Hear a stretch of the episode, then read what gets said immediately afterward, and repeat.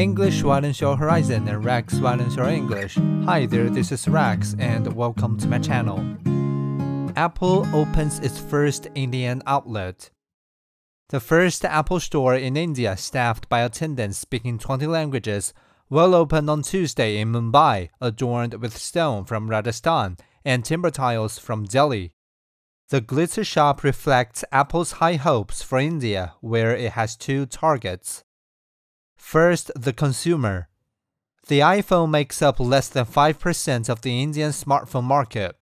But as India's 1.4 billion people get richer, they are upgrading their handsets. In February, Apple reported double digit revenue growth in the country, with Tim Cook, its boss, pronouncing himself very bullish on India. Second, manufacturers. Most Apple products are made in China, but COVID, cost inflation, and toxic geopolitics have made it a riskier place to do business. By one estimate, a quarter of iPhones will be made outside of China by 2025, with India the biggest beneficiary. Narendra Modi, the Prime Minister, has been spotted with a gold model, and he won't be the last.